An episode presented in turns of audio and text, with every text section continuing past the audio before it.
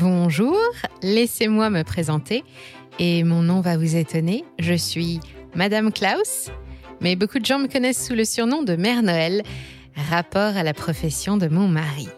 Vous le savez, nous vivons tous les deux au pôle Nord, dans un pays tout blanc, où pendant des mois le soleil ne se couche jamais. Et quand enfin il le fait, c'est qu'il est l'heure pour nous de nous mettre au travail et de préparer un Noël magique à tous les enfants sages. Mais si je me permets de prendre la parole aujourd'hui devant vous, c'est que depuis quelque temps, depuis environ 20 ans, il se passe des choses inhabituelles là où nous vivons. D'abord, il fait de plus en plus chaud. Chaque année, les glaces fondent et ne reviennent plus, et ça a tout changé. C'est embêtant parce que mon mari et moi, notre troupeau de rennes et tous nos lutins des neiges vivons justement sur la banquise. Notre village à Rovaniemi en Finlande n'est qu'une succursale. Mais ce n'est pas le plus grave, nous avons récemment eu de la visite. Beaucoup de visites, trop de visites. Des Américains, des Russes, des Danois, des Norvégiens, des Canadiens. Bon, on a l'habitude de les voir et on arrive à les éviter d'habitude, mais là, ils sont de plus en plus nombreux à fouler les sols vierges de notre belle région et ça devient compliqué de rester discret. Et je ne vous parle pas du nombre de bateaux qui traversent devant chez nous. Il y a aujourd'hui tellement de passages que les ours polaires viennent se réfugier dans notre cour, tellement d'engins bizarres flanqués de logos colorés qu'il est impossible de mémoriser tous leurs noms. Mais surtout depuis qu'ils sont arrivés, difficile pour nous de garder l'esprit de Noël au travail quand la tension entre les hommes qui creusent près de chez nous est aussi lourde. Notre atmosphère en est devenue grise. Vous ne le saviez pas et je ne vous en veux pas. Nous habitons si loin et il fait si froid que peu de gens se doutent de ce qui se passe chez nous. Alors je vais vous l'expliquer, je suis là pour ça. Enfilez vos moufles et vos parkas. N'oubliez pas un thermos de soupe, car je vous emmène par-delà la mer du Nord, la mer de Norvège et celle du Groenland jusqu'à l'océan Arctique au pôle Nord. Et vous allez comprendre ce qui m'a poussé à venir parler aujourd'hui sur Money Radar.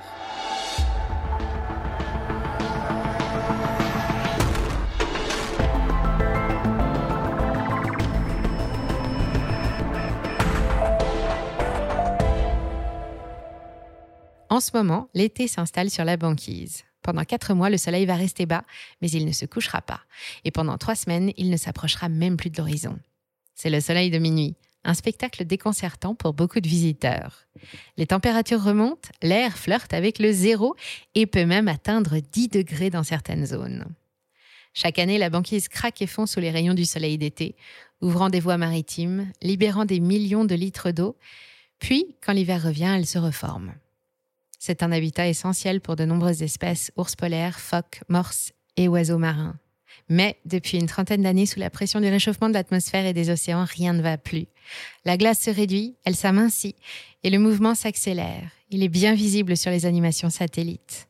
Selon la NASA, de plus de 3 millions de kilomètres carrés en 1985, la banquise en 2019 ne mesure plus que 116 000 kilomètres carrés.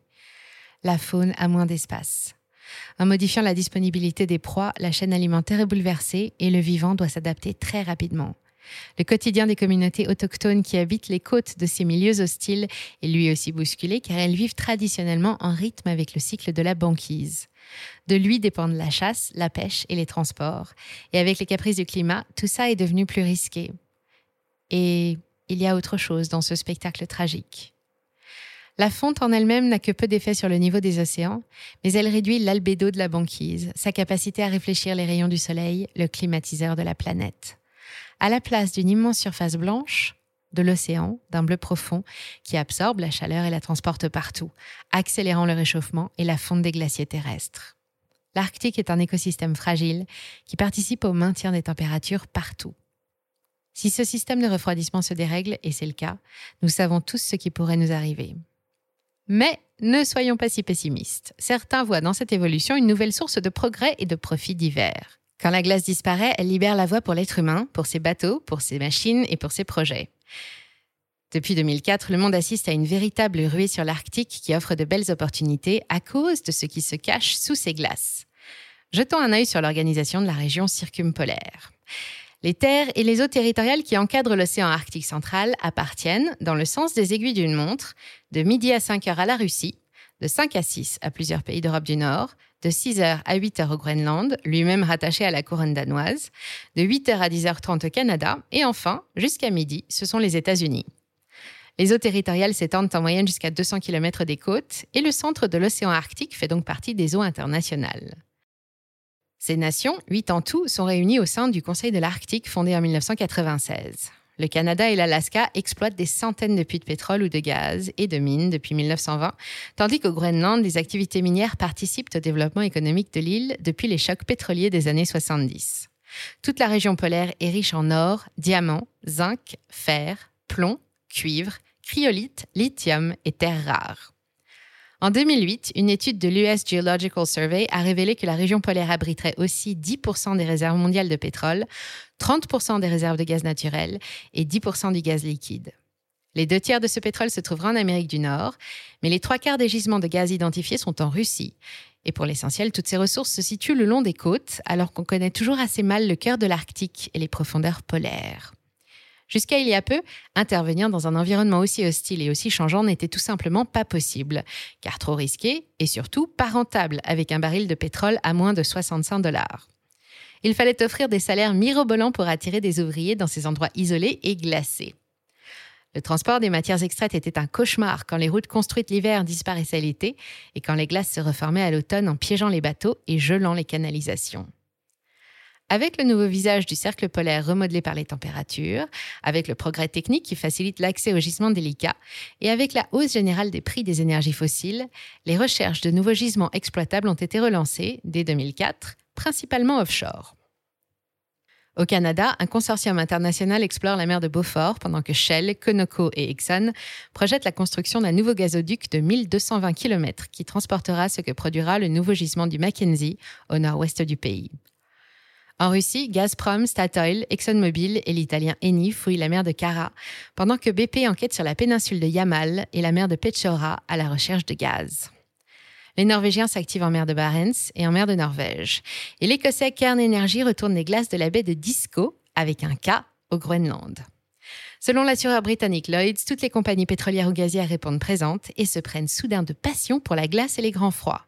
Sans compter la Russie, l'équivalent de 100 milliards de dollars d'investissements sont déjà prévus ces cinq prochaines années pour développer les forages offshore, les plus prometteurs mais aussi les plus inquiétants. Pour la seule Russie, le montant est estimé à environ 400 milliards sur 20 ans. Il existe deux routes maritimes polaires qui partent du détroit de Bering, situées juste ici, entre la pointe de l'Alaska et la Russie. L'une longe les côtes de l'Amérique, puis celle du Groenland et débouche dans la mer du Labrador. C'est la route du Nord-Ouest. Et l'autre suit les côtes russes et scandinaves et aboutit dans la mer de Norvège, dite route du Nord-Est. En 1990, seulement six bateaux se sont frayés un chemin par les routes du Nord. En 2019, 600 porte-containers, pétroliers, navires de vrac et bateaux de croisière ont transité dans ces paysages gelés à la faveur de la fonte de la banquise. Les populations locales et les ONG qui œuvrent pour la sauvegarde de notre environnement déplorent les risques que fait peser toute cette agitation sur l'écosystème polaire. L'exploration, la production et le transport du gaz ou du pétrole sont des activités hautement polluantes, pour l'eau comme pour l'air. La construction de plateformes entraîne des excavations qui perturbent la faune et leur fonctionnement est assourdissant pour les cétacés, les mammifères marins et les poissons qui croisent alentour. Les fuites de méthane et les émissions carbonées, qui sont le lot quotidien des industries pétrolières et gazières, contribuent à réchauffer notre atmosphère. Malgré toutes les précautions et la meilleure volonté du monde, des produits chimiques ou du pétrole peuvent aussi accidentellement être déversés dans l'eau, et dans cette région, ce serait une catastrophe, car les dégâts seraient irréversibles. Personne n'a oublié le drame de Lexan Valdez, le pétrolier qui s'est échoué sur la côte sud de l'Alaska en 1989. Il aura fallu 11 000 personnes, des trésors d'ingéniosité et plusieurs années pour récupérer les 260 000 barils de pétrole qui se sont déversés en mer et ont décimé les côtes toutes proches. Mais en Alaska, à la fin du printemps et en été, les températures repassent au-dessus des 10 degrés. Si une marée noire devait arriver au-delà du cercle polaire, nous n'aurions aucune solution pour y faire face. Les dispersants chimiques ne fonctionnent pas à des températures négatives et le pétrole pourrait se retrouver enfermé sous la glace ou enclavé dans un endroit impossible d'accès pour réapparaître une fois la banquise fondue, ici ou dans un autre endroit du globe.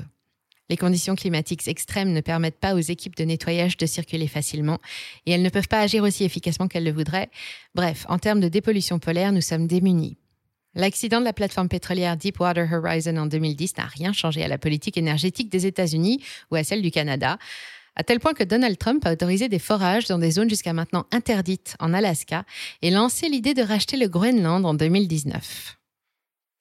Les dizaines de projets offshore en Arctique sont à la mode. Pourtant, que valent ces plateformes face à un iceberg de la taille de celui qui s'est détaché du glacier Peterman en 2012, deux fois la taille de Manhattan? Mais il n'y a pas que les mines ou les dériques qui perturbent la vie locale. La fonte des glaces offre aussi de toutes nouvelles perspectives pour la pêche. Chaque État dispose de ses eaux qu'il exploite en exclusivité et comme il le veut, qu'on appelle des zones économiques exclusives ou ZEE. E. Jusqu'à maintenant, la zone maritime arctique divisée en six zones de pêche était peu exploitée, inaccessible l'hiver et hostile à la navigation. Outre la pêche locale, on n'en retirait que des crevettes nordiques et du saumon sauvage.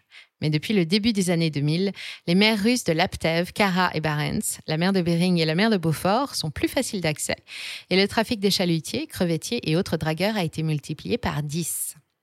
Les espèces comme la morue, le colin, la sébaste, le caplan et le hareng ont été victimes de surpêche et il a fallu imposer des quotas. La gestion des stocks de poissons est devenue un casse-tête, d'autant plus que le comportement de la faune marine change avec le climat et le réchauffement des eaux. La pêche illégale est une autre préoccupation car il est impossible de contrôler les activités en haute mer en dehors des eaux territoriales. Heureusement, le cœur de l'océan Arctique situé dans la zone internationale reste encore inaccessible une bonne partie de l'année, mais ça aussi, ça va changer et les pêcheries polaires comme l'américain Trident ou le canadien Clearwater Seafoods investissent déjà en prévision d'un surcroît de travail ces prochaines années. On le voit bien, la fonte de la banquise n'est pas un drame pour tout le monde, mais la ruée vers la glace qu'elle a provoquée est aussi à l'origine de nombreux conflits. L'exemple le plus célèbre est celui qu'on a appelé la guerre du maquereau. Moins connue que la guerre froide et moins divertissante que la guerre des étoiles, cette bataille qui sent bon la marée surgelée a causé une dispute entre d'un côté l'Islande et les îles Féroé et de l'autre l'Union européenne et la Norvège. À partir de 2010, les deux pays insulaires ont augmenté leur quota de pêche au maquereau de façon unilatérale, de 2000 à 130 000 puis 145 000 tonnes pour l'Islande, par exemple. Selon Reykjavik, la mesure était justifiée. Avec les changements climatiques, les maquereaux ont changé de route et affluent massivement dans les eaux territoriales islandaises. Mais l'Union et la Norvège ont rapidement fait part de leurs inquiétudes devant de tels chiffres. Les relations se sont tellement tendues que l'adhésion de l'Islande à l'Union européenne a été suspendue et que le petit pays a finalement retiré sa demande en 2015, deux ans après avoir accepté de réduire ses quotas. Aujourd'hui, il est toujours indépendant. En 2006, la Norvège a déposé une demande devant la Commission des Nations Unies pour étendre ses eaux territoriales de 200 000 nautiques, soit environ 370 km au nord de l'Atlantique et dans l'Arctique. Cinq ans plus tôt, la Russie revendiquait elle-même une grosse partie de la région polaire, incluant le pôle lui-même. Elle y a même planté son drapeau en 2007 lors d'une spectaculaire expédition sous-marine à 4000 mètres de profondeur. Depuis le régime stalinien et la mise en exploitation des premiers gisements côtiers, les Russes, on pense surtout aux habitants de la Sibérie, ont l'habitude de vivre avec des tempêtes de glace et des températures extrêmes. Les Russes contrôlent la fameuse route du Nord-Est, dont les passages sont régulièrement ponctués de pipelines, de cuves de stockage, de terminaux gaziers, de cheminées fumantes et de bases militaires. Ils ont aussi développé la plus grosse flotte de navires brise-glace propulsés à l'énergie nucléaire. De l'autre côté de la banquise, la route du nord-ouest est entre les mains du Canada, dont les côtes sont truffées de tuyaux, et des États-Unis, qui eux aussi disposent de bases militaires en Alaska. Mais s'il n'y avait que la Russie ou la Norvège, les pays d'Europe du Nord comme l'Islande, la Finlande, la Suède ou le Danemark se sont aussi lancés dans la course à la glace avec les mêmes revendications, et ils prospectent déjà en dehors de leur zone maritime. La situation était déjà compliquée avant le début de la guerre et depuis, vous imaginez bien qu'elle est devenue encore plus complexe. La Chine s'est rapprochée de la Russie et s'est montrée solidaire face aux sanctions occidentales. Elle fait partie du Conseil de l'Arctique en tant que membre observateur et elle s'intéresse de près au dénouement des négociations. Elle a déjà lancé des opérations scientifiques dans la région et y développe aussi le tourisme polaire. Mais ce qui l'intéresse surtout, c'est la possibilité de faire passer ses bateaux vers l'Europe par la nouvelle route au nord plutôt que par le sud en contournant tout le continent africain. Les délais seraient réduits d'une à deux semaines et le parcours de 4600 km, une nouvelle arme dans sa guerre commerciale contre les Américains et dans l'arsenal du projet des nouvelles routes de la soie. Malheureusement, l'Union européenne n'a pas grand-chose à dire. Et à Bruxelles, les députés les plus concernés imaginent déjà le trafic en mer de Bering et les dégâts de centaines de cargos. Les grands oubliés dans cette histoire sont les peuples autochtones, représentés au Conseil de l'Arctique, mais qui n'ont pas beaucoup de poids face à l'intérêt de millions de Canadiens, d'Américains, de Russes et bientôt de Chinois. Heureusement, plusieurs grandes organisations de protection de l'environnement ou des droits fondamentaux de la vie sont là pour les aider et surveillent activement toutes les délibérations. Par exemple, le WWF a développé le programme Arctique dès 1992. Le but, protéger les espèces et leur habitat unique, renforcer la gouvernance locale et promouvoir une gestion efficace et participative de toute la région polaire. De son côté, un autre poids lourd de l'environnement, Greenpeace, demande à ce que l'océan Arctique soit classé comme zone naturelle protégée. Ils réclament la création de réserves naturelles marines pour que ne soient autorisées que des pêches durables qui respectent des délais de reconstitution des stocks et pour qu'aucune industrie ne vienne perturber le cycle du vivant dans ses efforts d'adaptation au changement de température. Le groupe est aussi intervenu plusieurs fois sur le terrain pour s'opposer au forage, mais sans succès. Il nous est impossible d'empêcher la fonte de la banquise et nous sommes condamnés à la regarder disparaître comme un glaçon dans un mojito. Mais quand bien même tous les discours politiques du monde entier ne parlent que de l'abandon des énergies fossiles depuis 30 ans, comment résister à de telles ressources soudain à portée de main? Des ressources de plus en plus rentables, à vrai dire, puisque le prix du baril ou de la tonne de gaz n'en finissent pas de grimper depuis le début de la guerre, et qu'il ne devrait plus baisser avant longtemps. La guerre des glaces est déclarée et la polarisation du monde autour du conflit ukrainien risque d'aboutir à des situations cocasses ou même dangereuses quand des navires chinois croiseront les navires américains sur la route du Nord. Il n'y a plus qu'à espérer que chacun garde son sang-froid. Cela dit, par moins 30, on espère que ce ne sera pas un problème. Si ce petit tour de la région polaire ne vous a pas suffisamment rafraîchi et que vous en voulez encore, suivez l'expédition Arctica menée par le physicien Gilles Elkaïm, la traversée intégrale de l'Arctique eurasien en 2004, 4 ans résumés en 5 vidéos de 30 minutes. Frissons et paysages extraordinaires garantis. Merci d'avoir suivi cet épisode jusqu'au bout. Si ça vous a plu, on compte sur vous pour le partager autour de vous. Laissez un like ou une bonne note et vous abonner pour être informé des prochaines sorties. Et moi, je vous dis à très bientôt sur Money Radar.